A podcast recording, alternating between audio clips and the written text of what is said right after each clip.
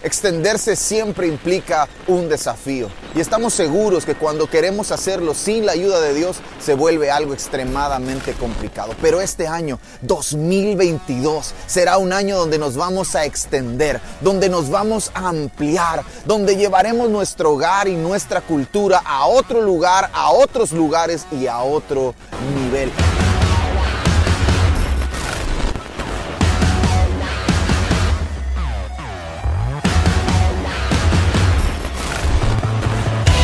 Será un año donde seguiremos creciendo, donde seguiremos multiplicándonos, donde no nos faltará la provisión de Dios para la visión que Él mismo nos está entregando. Y por supuesto, seguiremos haciendo honor a nuestro nombre. Restauración seguirá siendo parte de nuestra cultura, de nuestra genética, de algo que hacemos, porque eso somos, Iglesia Restauración.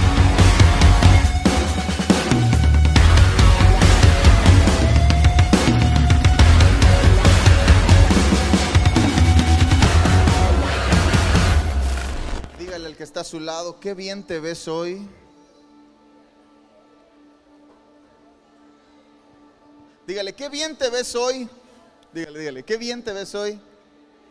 Y qué bien te ves aquí. Ah, ah, porque a veces uno se ve bien, pero no está en el lugar correcto, pero a veces uno se ve bien y además está en el lugar correcto. Así que qué bien se ve hoy y qué bien se ve aquí. Ah.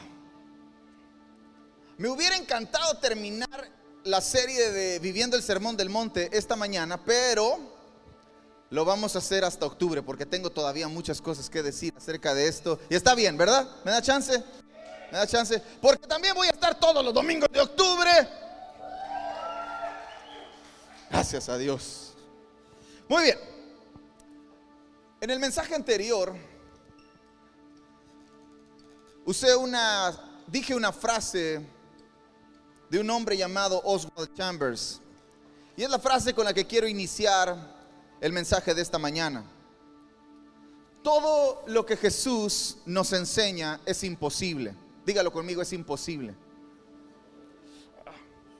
Todo lo que Jesús nos enseña es imposible. A menos que Él ponga en nosotros su espíritu y nos haga de nuevo desde adentro. Y con esto quiero que usted pueda guardar en su corazón y abrazar la idea, el principio, el concepto, el pensamiento, construir el fundamento de que la vida cristiana, la vida a la que Dios nos está llamando, no es una vida que se vive de afuera hacia adentro, sino es una vida que se vive de adentro hacia afuera.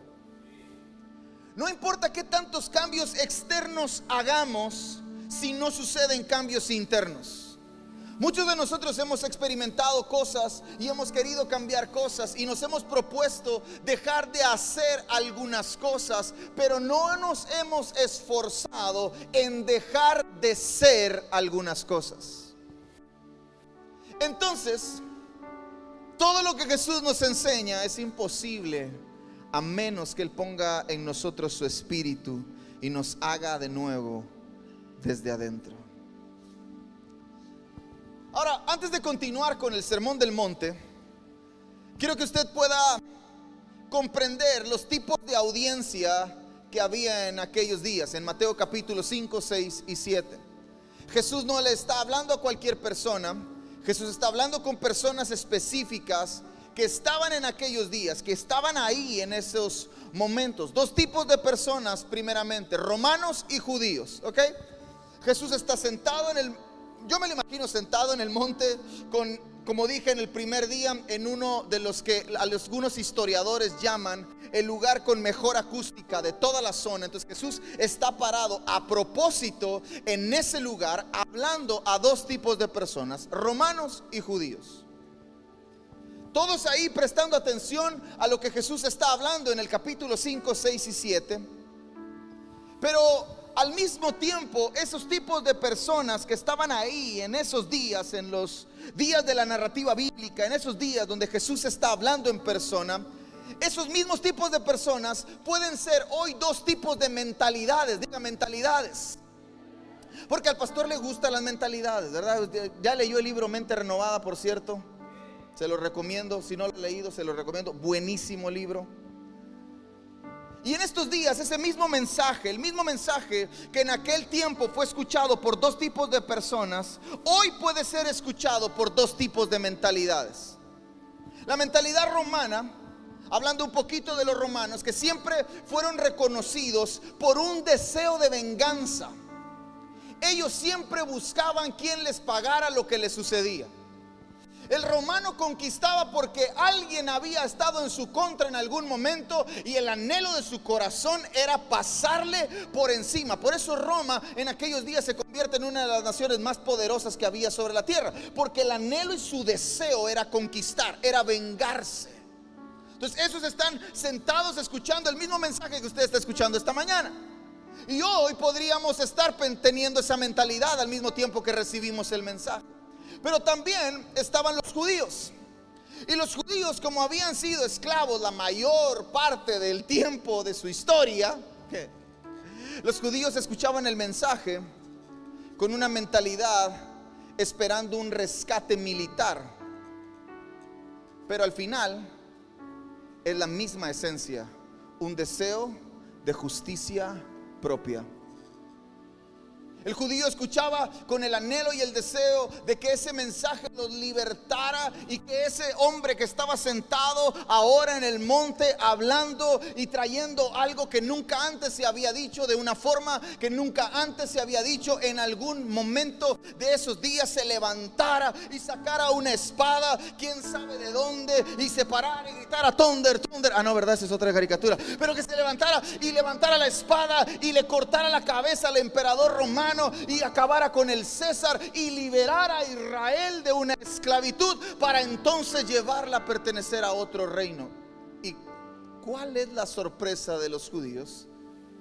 Que eso no sucede. Jesús nunca saca una espada.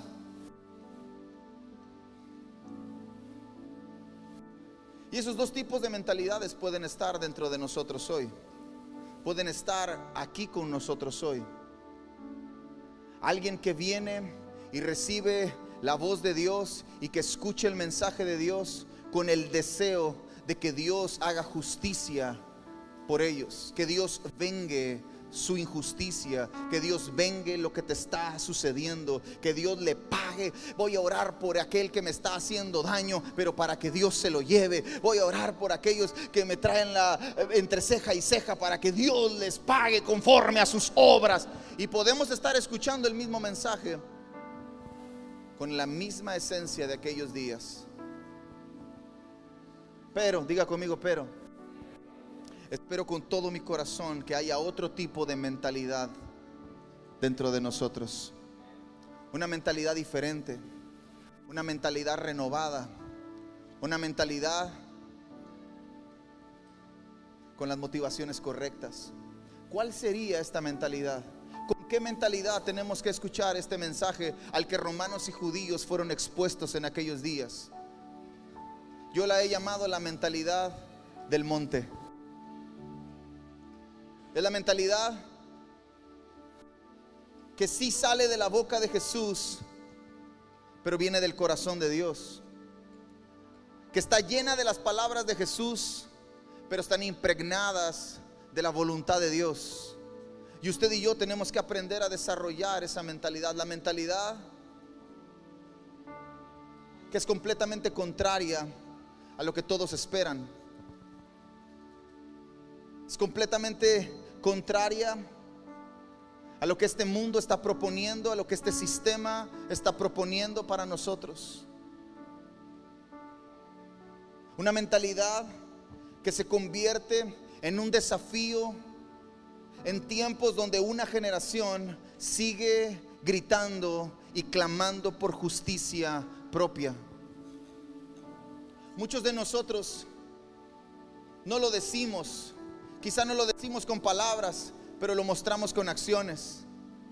Todavía queda dentro de nosotros ese poco de mentalidad romana que anhela conquistar y pasar por encima, porque, porque yo no me voy a dejar de nadie, porque yo nací para ser cabeza y no cola, y Dios me puso al frente y no atrás, y, y son buenas palabras, son buenos motivos, pero a lo mejor están impregnadas de una mala motivación, y motivos y motivaciones son completamente diferentes. Usted puede tener un buen motivo, bañado, impregnado, rodeado, encerrado en una mala motivación. Y a lo mejor todavía venimos aquí y escuchamos que Dios nos ama, que todo lo puedo en Cristo que me fortalece, pero al mismo tiempo que yo escucho ese mensaje, lo paso por un filtro de un deseo de venganza, de un deseo de justicia propia, de un deseo de que alguien me liberte porque alguien tiene que ponerme en el lugar que me corresponde, porque a lo mejor no estoy haciendo y no estoy viviendo lo que Dios ha destinado para mí. Pero hay otra mentalidad, que es la mentalidad del monte, que es un desafío, es un desafío contracultural. Todo desafío tiene recompensa. Todo a lo que usted y yo somos desafiados por Dios, en algún momento va a producir una recompensa, nos va a dar algo que a veces ni siquiera imaginábamos que pudiera suceder. ¿Sabe por qué? Porque los desafíos a los que Dios nos invita, los desafíos a los que Dios nos abre la puerta para entrar, son desafíos que Dios ve en lo secreto, mucho más de lo que se ven en público. En aquellos días todos querían una justicia propia, todos querían una justicia pública, todos querían que alguien se levantara y los defendiera públicamente. Pero el mensaje del Sermón del Monte hacia la mentalidad que hoy tú y yo tenemos que desarrollar, una mentalidad del monte, no va hacia lo que tú y yo hacemos hacia afuera, sino a lo que tú y yo somos aquí adentro.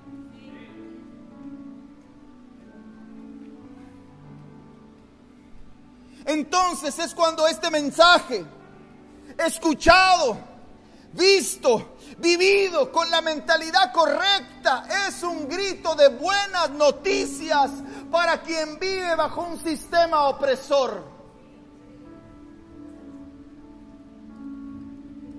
Es un grito de buenas noticias. Es un mensaje que debe llenarnos de esperanza.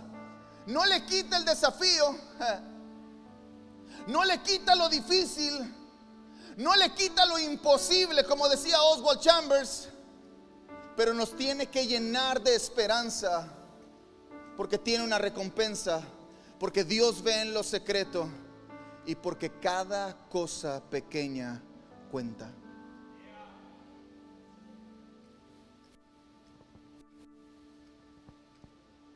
Isaías capítulo 42, versos 1 al 4 dice esto. He aquí, mi siervo, está hablando de Jesús. Yo le sostendré, mi escogido, a quien mi alma, en quien mi alma, perdón, tiene contentamiento. Está hablando el Padre de Jesús. He puesto sobre él mi espíritu. Él traerá justicia a las naciones. Pero mira qué dice, mira cómo lo va a hacer.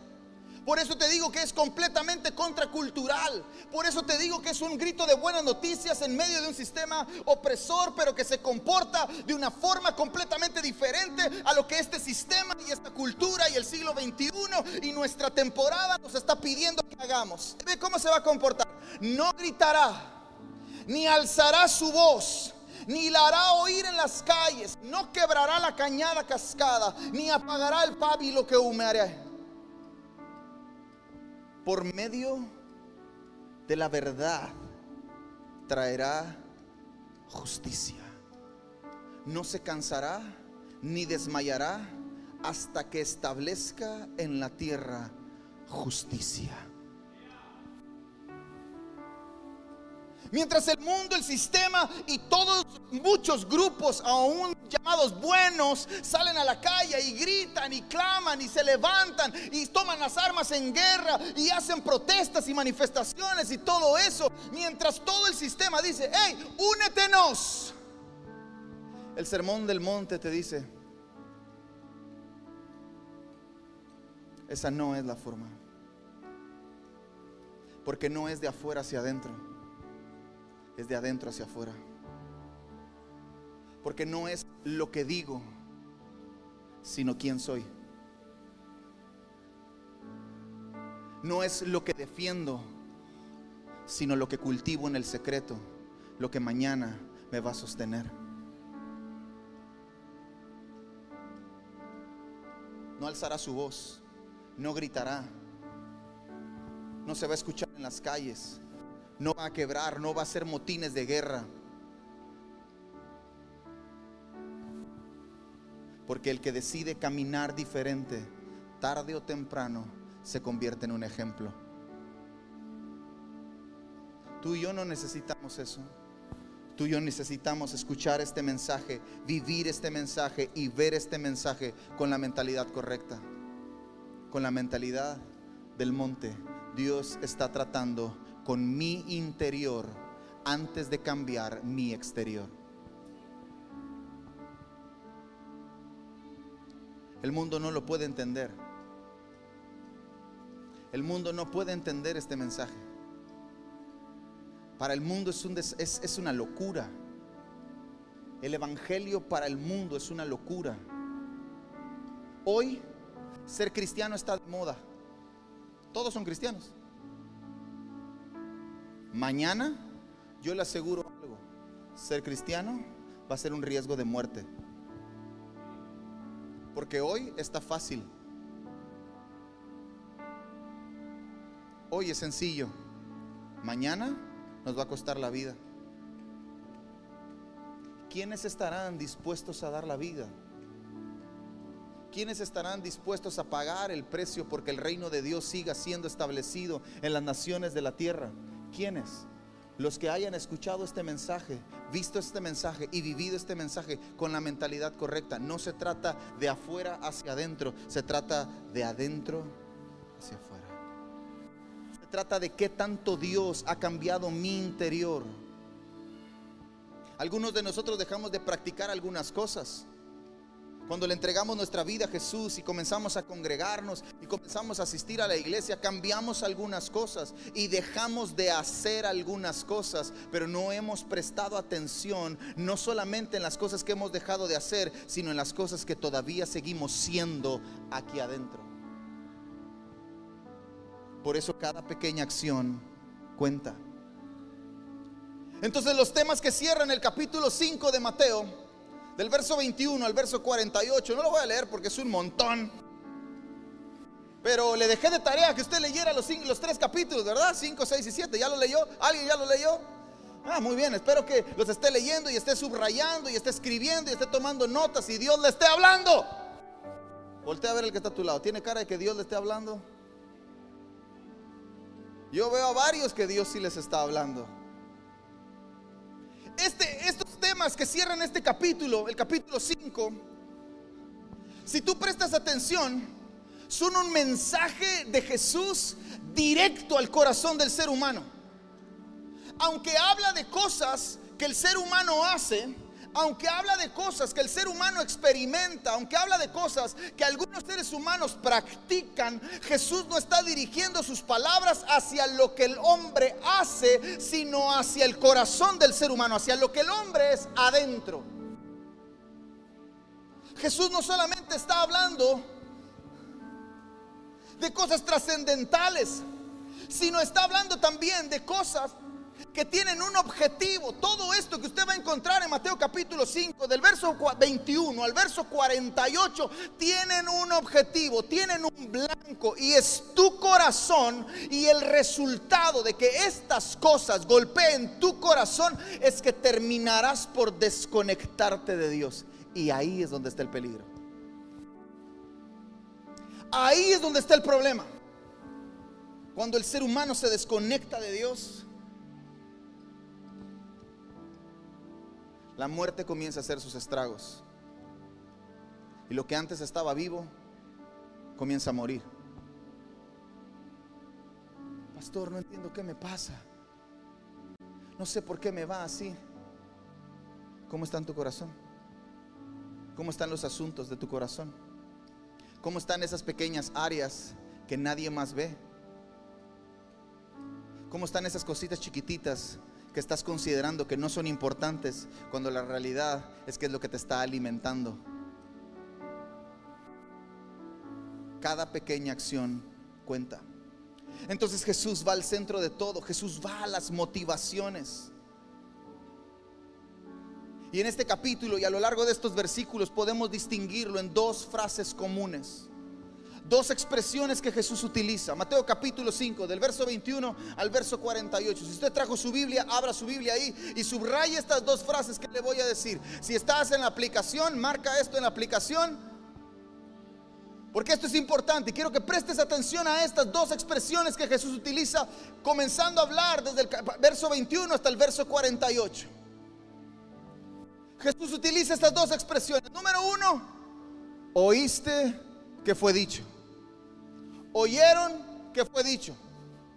Pero les dijeron, cualquiera que sea tu versión, oíste que fue dicho. Y la otra versión, Mateo capítulo 5, del verso 21 al verso 48.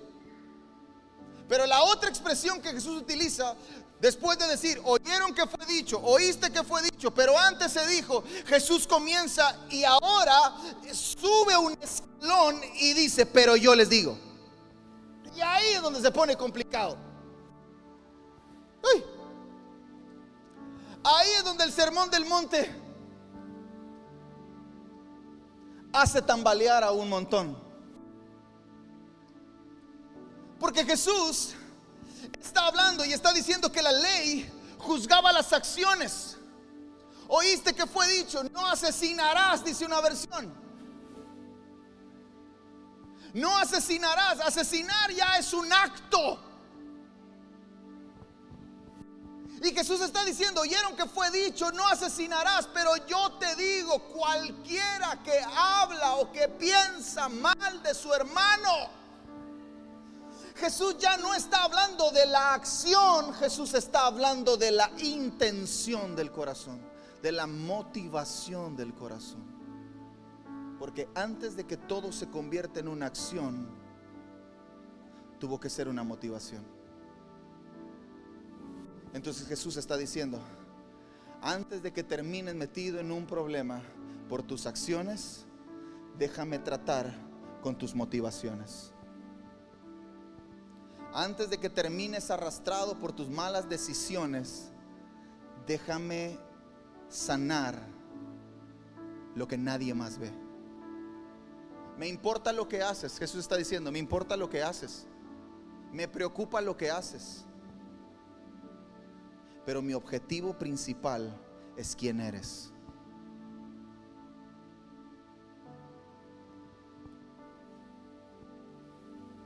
las palabras del sermón del monte van hacia algo que aún no ha sucedido, pero que ya está adentro. Al leer todas estas expresiones de Jesús, al leer estos más de 20 versículos, yo me hago una pregunta.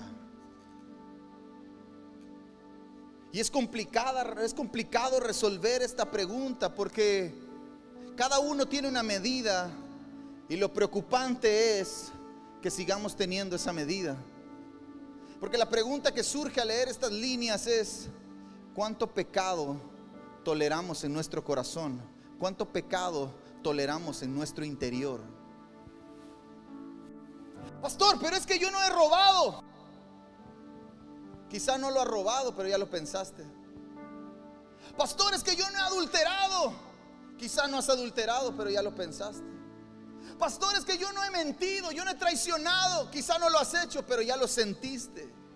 Ya lo toleraste aquí adentro y el problema no está en lo que haces, el problema está en cuánto toleramos aquí adentro. Y Jesús no está hablando, no está enfocado en todo lo que esta gente estaba haciendo, sino en que algún día lo que ellos vivirían trastornaría el mundo. Entonces, antes de cambiar, lo que harían tendría que cambiar quienes eran.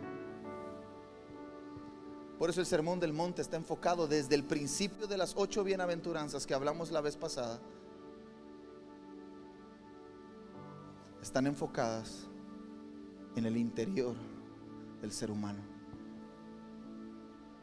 El Evangelio no tiene el objetivo de transformar tu conducta, sino de cambiar tu destino eterno. Pero inmediatamente, obviamente, indiscutiblemente, cuando tu destino eterno cambia, tu comportamiento también cambia.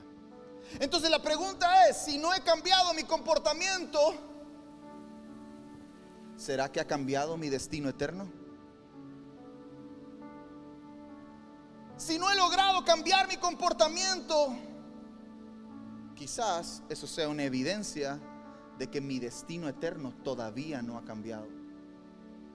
Entonces, antes de cambiar mi comportamiento, tengo que asegurarme de que mi destino eterno cambie. Porque si eso sucede, inmediatamente, indiscutiblemente, obviamente, como una consecuencia de, mi conducta también cambiará. Por eso comencé diciéndote, lo que Jesús nos enseña es imposible, a menos que Él ponga de su espíritu en nosotros y nos haga de nuevo desde adentro.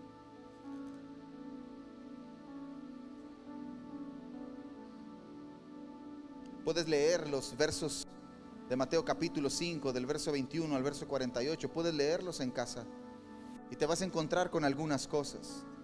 Jesús está hablando de ira. Jesús está hablando acerca de pensamientos. Jesús está hablando acerca de traición. Jesús está hablando acerca de apariencia, de venganza, de conveniencia. Y todos estos, todos estos, dígalo conmigo, son asuntos del corazón. La ira, los pensamientos, la traición, las apariencias, la venganza, la conveniencia, son asuntos que antes de verse hacia afuera, crecen adentro. Y Jesús está hablando de eso. Jesús está hablando, la ley te juzgaba por lo que hacías, pero ahora quiero que prestes atención a lo que está dentro. Porque cada pequeña acción cuenta. Cada cosa que tienes allá adentro es importante. Necesitamos poner atención, mucha más atención en las cosas que hacemos, a las cosas que dejamos crecer aquí adentro. ¿Cuánto pecado toleramos? ¿Cuánta maldad toleramos? Cuántas cosas que tienen el objetivo de desconectarnos de Dios soportamos en nuestra vida. Esto me separa de Dios. No tengo por qué hacerlo. No se trata de lo que hago, no es que mi religión me lo prohíbe, no es que mi pastor me va a regañar, no es que porque soy líder ya no lo puedo hacer, no es que porque voy a la iglesia ya no practico eso, sino que algo aquí adentro no puede crecer porque si crece el resultado va a ser que voy a terminar desconectado de Dios y desconectado de Dios nada puedo hacer y si estoy desconectado de Dios mi único destino es ser quemado porque no tengo nada para producir. Entonces no se trata de lo que hago, se trata de lo que dejo crecer aquí adentro.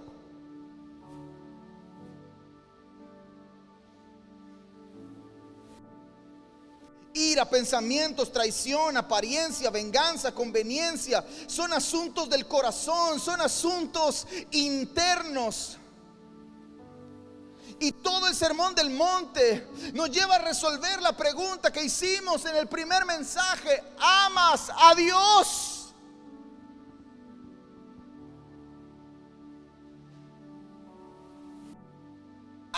Dios. Jesús está parado en el monte diciéndole a judíos y romanos, ustedes han escuchado de religión por años. yo le di a Moisés diez mandamientos. Y ahora ustedes tienen más de 600. Han hecho ídolos, dioses, figuras, de todo.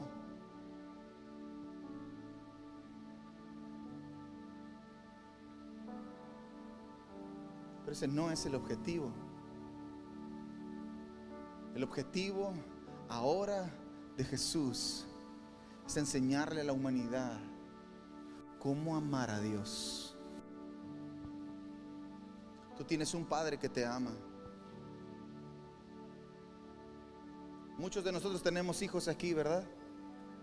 Y amamos a nuestros hijos, ¿verdad? ¿Sí o no? Algunos los quisiera mandar de regreso, ¿verdad? Pero, pero los amamos, amamos a nuestros hijos con todo nuestro corazón, con todas nuestras fuerzas, con todo lo que tenemos, con todo lo que somos. ¿Daríamos la vida por ellos, sí o no? Por supuesto que sí, amamos a nuestros hijos. Pero cuando nuestros hijos no responden misma, de la forma correcta nuestro amor, ¿qué es lo que usted siente? Eso mismo que usted siente es lo mismo que el Padre siente cuando usted dice amarlo, pero no responde de la forma que Él desea ser amado. Yo amo a mis hijas. Pero la evidencia de su amor por mí, más allá de sus besos, más allá de sus palabras, más allá de sus abrazos, de sus caricias, de sus juegos conmigo, más allá de todo eso, la evidencia de su amor por mí está en que obedecerán mis instrucciones. La evidencia de que nosotros amamos a Dios, más allá de que le cantamos, si es una fragancia. Más allá de que cantamos, lo rindo todo a ti. Más allá de que cantamos, te adoraré. Más allá de que hacemos todo eso. Más allá de que servimos en la iglesia. Más allá de que venimos los domingos. Más allá de todo lo que hacemos. La evidencia de nuestro amor hacia Dios está determinada por la capacidad que tenemos de obedecer sus instrucciones. Y la única forma de obedecer sus instrucciones antes de que terminen en el hacer está en poner atención en los asuntos internos. ¿Amas a Dios? Pero pastor, entonces si esto es imposible, ¿por qué nos está hablando de esto? ¿Cómo lo vamos a hacer? ¿Cómo vencemos estos asuntos que no vemos? ¿Cómo vencemos estos asuntos internos que si no los tratamos tarde o temprano se volverán externos? Para mí solo hay una única manera de vencer. Solo hay una y una sola manera de vencer. Segunda de Corintios capítulo 4 verso 16. El apóstol Pablo está contando todo lo que ha sufrido en el capítulo 4. Y está contando todos sus desaciertos, todas las cosas que le han pasado, cómo lo han golpeado, cómo lo han tratado, cómo le ha llovido sobre mojado. Pero en el verso 16, el apóstol Pablo da la clave que para ti y para mí tendría que ser el ancla de nuestra vida. El apóstol Pablo dice que aunque el hombre exterior se va muriendo, se va desgastando, le van pasando cosas. Hay un hombre interior que está siendo fortalecido. Entonces a veces pasamos la vida y nos enfocamos y ponemos todas nuestras energías y todas nuestras fuerzas en que el hombre exterior no muera. Nadie se quiere enfermar. ¿eh? Nadie se quiere desgastar, nadie se quiere morir. Comemos sano, nos cuidamos, nos protegemos, hacemos ejercicio, dormimos temprano. Hacemos un montón de cosas para cuidar al hombre exterior. Pero la pregunta sería, ¿qué tal está tu hombre interior? ¿Qué tan fuerte está tu hombre interior? ¿Qué tan resistente está tu hombre interior? Porque aunque el hombre exterior se va desgastando y eso tú y yo no lo podemos evitar porque desde que nacemos nos comenzamos a morir. Si Jesús no viene antes, usted sabe, nos vamos a morir. Entonces desde que nacemos esto se está acabando. Estamos en una cuenta regresiva. Pero el hombre interior va en una cuenta progresiva. El hombre exterior se va deshaciendo, pero el objetivo de Dios es que el hombre interior vaya creciendo, se vaya fortaleciendo, se vaya haciendo cada vez más grande, cada vez más fuerte, cada vez más resistente. ¿Cómo fortalecemos ese hombre interior que nos va a ayudar a pelear las cosas adentro? Porque la única forma de, usted se enferma, le da calentura y ¿qué le recetan? Antibióticos, ¿no? ¿Y a dónde van los antibióticos? Al virus, a la bacteria, adentro. No van afuera, van adentro. Porque si queremos resolver las cosas internas, tenemos que tratarlas desde entonces esos asuntos que yo no puedo resolver, que son internos, que tarde o temprano terminan por verse externos, los tengo que atacar desde adentro. Y el único que los puede atacar desde adentro es el hombre interior que está siendo fortalecido. ¿Cómo fortalecemos ese hombre interior para vencer? Para mí se llaman disciplinas espirituales. ¿Cómo se llaman? No se llaman cosas que me gusta hacer porque amo a Dios. No se llaman cosas que hago porque ahora soy cristiano. No se llaman las cosas que uno hace cuando comienza a ir al templo. Se llaman disciplinas espirituales. ¿Cómo se llaman? Disciplinas. Y todos en esta habitación somos disciplinados. Todos. Pero no necesariamente para las cosas correctas. Entonces, ¿cómo vencemos? ¿Cómo fortalecemos al hombre interior? Disciplinas espiritualmente. Pastor, ¿qué disciplinas tengo que ejercitar? ¿Cuál es, cuál es mi, mi, mi, mi, work, mi work of the day? ¿Cuál es la cosa que tengo que hacer? ¿En qué consiste mi día de entrenamiento? Por lo menos cuatro disciplinas. Por lo menos. Por lo menos. Ayuno. Ayunas todas las noches, pastor, desde que nací. Ayunas. ¿Es una disciplina para ti el ayuno?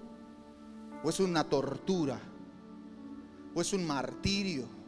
¿O es un cansancio? ¿O es un dolor de... Es que yo no ayuno, pastor, porque me duele la cabeza. Claro, porque tienes ahí adentro un montón de cosas que cuando ayuno se tiene que salir. Ayuno, oración, oras. Sí, pastor, sí oro. Yo oro, le pido a Dios todos los días que me guarde. Entonces estás hablando con Dios, pero Dios te habla. Porque la oración es una comunicación en dos vías. Yo hablo y Dios habla. Yo hablo, Dios escucha, Dios habla, yo me callo. Oración. Meditación de la palabra. ¿Lees tu Biblia? ¿Cada cuándo lees la Biblia? ¿Cada domingo que vienes a la iglesia porque el pastor te dice, abre tu Biblia? ¿Cada vez que vas al grupo conexión, cada 15 días porque no tienes tiempo en el trabajo para ir otro día? ¿O tienes una disciplina de meditar en la palabra todos los días? ¿Sirves? ¿Cada cuándo sirves? ¿Cuando te convocan? ¿Cuando te gusta lo que hay que hacer? Cuando te conviene, cuando obtienes un beneficio. Cuatro disciplinas, complicadas, para mí imposibles, a menos de que el Espíritu de Dios esté sobre nosotros y nos haga de nuevo desde adentro. Nadie puede ayunar sin Dios. Nadie puede orar sin Dios. Nadie puede meditar en la palabra sin Dios. Nadie puede servir sin Dios. Necesitamos a Dios para hacer todo esto. Porque es desde adentro. Son disciplinas que no nos hacen fuerte afuera. ¿Qué de fuerte me va a hacer cargar mi Biblia?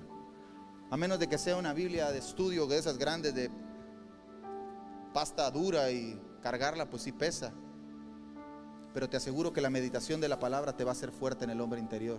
¿Qué de fuerte me va a hacer ayunar? Me va a hacer bajar de peso. Algunos no, porque mientras no comes todo tu cuerpo se consume toda la grasa que no estás comiendo y entonces en lugar de bajar de peso terminas por subir de peso. No te va a hacer fuerte hacia afuera, te va a hacer fuerte hacia adentro, porque te va a hacer sensible a la voz de Dios. ¿Qué de fuerte me va a hacer la oración? Vas a aprender a guardar silencio, te lo aseguro. Frente a Dios vas a aprender a guardar silencio. ¿Qué de fuerte me va a hacer servir? Cargar las sillas, acomodar las bocinas, poner los cables, la mesa, los ventiladores. ¿Qué de fuerte me va a hacer eso?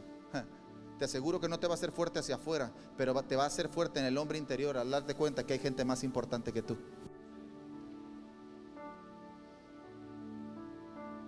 Son disciplinas espirituales. No son cosas que me gusta hacer porque ahora soy cristiano. Son cosas que hay días en que no tengo ganas de hacerlas pero hay una lucha interna que necesita que yo esté fuerte adentro. Porque hay un montón de cosas afuera que me quieren desconectar de Dios.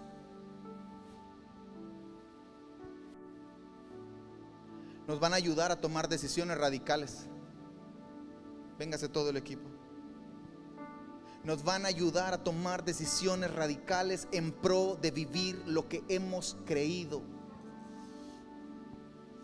Cada una de estas disciplinas para mí es como subir una montaña, representan una montaña cuando yo conquisto una, comienzo a ejercitarme y de pronto entre montaña y montaña hay un valle y a lo mejor camino por ese valle en lo que estoy cultivando la expresión, la disciplina del ayuno, ayuno un día y ah, siento que me está costando trabajo, pero camino por el valle donde estoy haciendo fuerte al hombre interior en la disciplina de ayunar y de pronto ahora tengo que ir un poco más arriba y comienzo a caminar hacia arriba en la disciplina de la oración y conquisto la disciplina de la oración y de pronto hay un valle en lo que tengo que hacer fuerte al hombre interior en la disciplina de orar, pero ahora tengo que caminar hacia arriba en la disciplina de meditar en la palabra y conquisto la montaña de la disciplina de meditar en la palabra. Y hay otro valle donde tengo que hacer fuerte otra vez la meditación de la palabra porque vendrán cosas que quieren desconectarme de Dios y dejar que yo sea,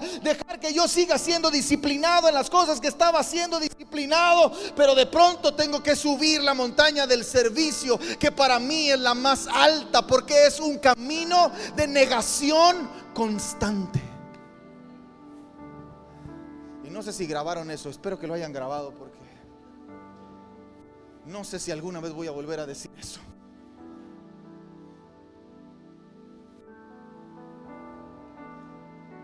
Cuando tú y yo subimos y subimos y subimos y subimos y subimos ¿Sabe qué es lo que crece también con eso?